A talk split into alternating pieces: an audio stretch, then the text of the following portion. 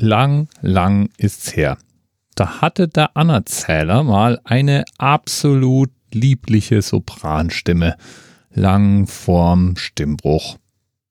Auch genauso lang ist es her, da war der Anerzähler in Rohr im Niederbayern im Gymnasium und hatte so seine Probleme mit der lateinischen Sprache.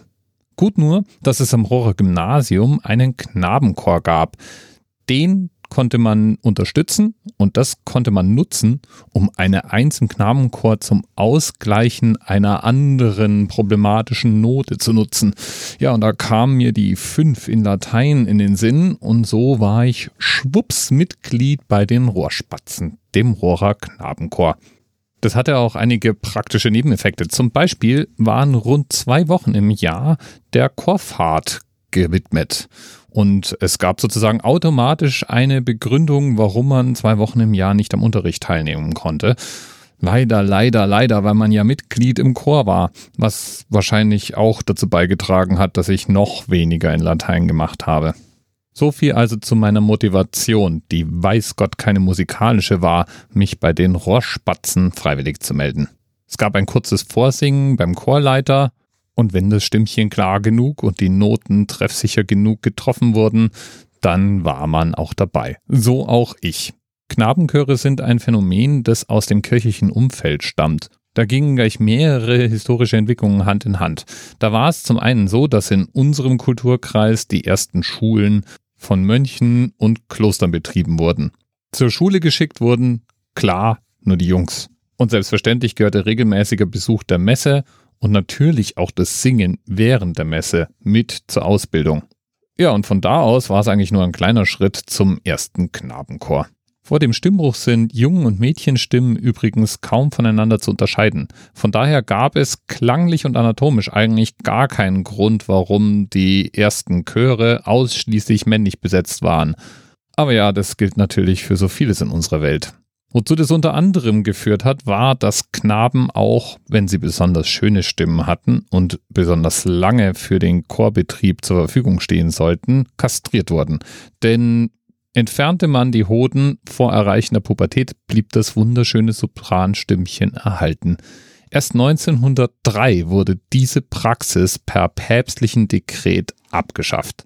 Ich finde, da hätte man doch auch einfach mal ein paar Mädels dazu holen können. Die hätten ihre hellen Stimmen ja etwas länger behalten. Aber egal, zurück zu meiner Chorerfahrung. Ich kam also zum Rohrer Knabenchor, weil ich mich so ein bisschen vor der Schule drücken wollte und ein bisschen meinen Fünfer in Latein ausgleichen. Ich erinnere mich allerdings noch wie heute an die erste Probe, an der ich teilnahm. Wir hatten uns alle nach Stimmlagen aufgestellt und unsere Noten bekommen und ich hatte eigentlich gar keine Ahnung, was auf mich zukam als nach ein paar einfachen Stimmübungen das erste Lied anstand. Ich habe erstmal nur zugehört. Und zwar mit offenem Mund, muss ich sagen. Denn wenn man in der Mitte eines Knabenchors steht, da bleibt einem die Spucke weg. Ganz egal, was die singen. Allerdings war in unserem Repertoire auch eine Menge Bombastmusik von Haus aus enthalten. Natürlich sangen wir unter anderem Messen in Latein, wie sich das gehört und eine Menge klassischer Stücke.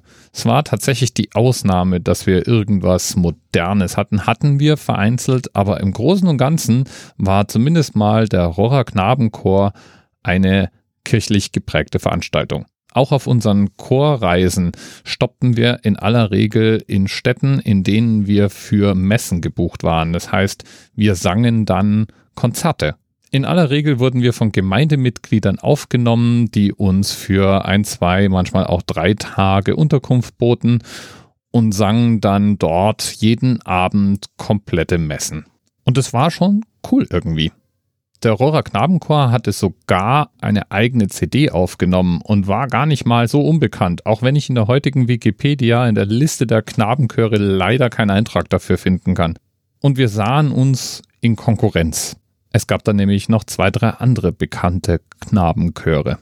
Allen voran die Regensburger Domspatzen. Oder wie wir sie liebevoll nannten, Dompfeifen. Ja, und die Dompfeifen, die trällern seit dem Jahr 975, als nämlich Bischof Wolfgang von Regensburg eine Domschule zur Ausbildung des Klerikernachwuchses gründete. Die Knaben, die ordentlich singen konnten, die gestalteten die Liturgie Damals freilich nannte man die weder Domspatzen noch Dompfeifen. Das, das zog erst 1910 ein, als der damalige Chorleiter eine Auslandsreise mit dem Chor durchführte, um am kirchenmusikalischen Tag in Prag teilzunehmen. Aus der Zeit gibt es Presseberichte und die sprechen zum ersten Mal von den Domspatzen. Keine Ahnung, ob es da schon die Rohrspatzen, der Chor also, an dem ich teilnehmen durfte, gab. Von denen habe ich keine Presseberichte gefunden. Vielleicht waren wir dann doch irgendwie nicht so bedeutsam, wie wir uns selber eingeredet haben. Vor Latein konnte mich die Chormitgliedschaft übrigens am Schluss auch nicht retten. Ich bin wegen Überbegabung in Latein irgendwann von der Schule abgegangen und habe einen anderen Weg eingeschlagen. Chor oder nicht Chor, damit war dann auch meine Gesangskarriere vorbei. Nachdem der Stimmbruch eingesetzt hatte, war ich sowieso kaum noch zu ertragen und damit war auch dieses Kapitel zu Ende. Trotz Sopranstimme. Und ich bin auch ganz froh, dass all das am Ende des 20. Jahrhunderts und nicht am Anfang stattfand. Was muss das deprimierend gewesen sein für die, die im Jahr 1902 ihre Hoden verloren haben, zu lesen, dass 1903 diese Praxis verboten wurde.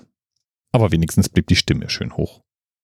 Lieben Dank nochmal an Heiko aus Köln für den Hinweis auf das Gründungsjahr der Regensburger Domspatzen 975 nach Christus. Bis bald. TMRS 10, 9, 8. The experience of 47 individual medical officers. Was hier über die Geheimzahl der Illuminaten steht. Und die 23. Und die 5. Wieso die 5?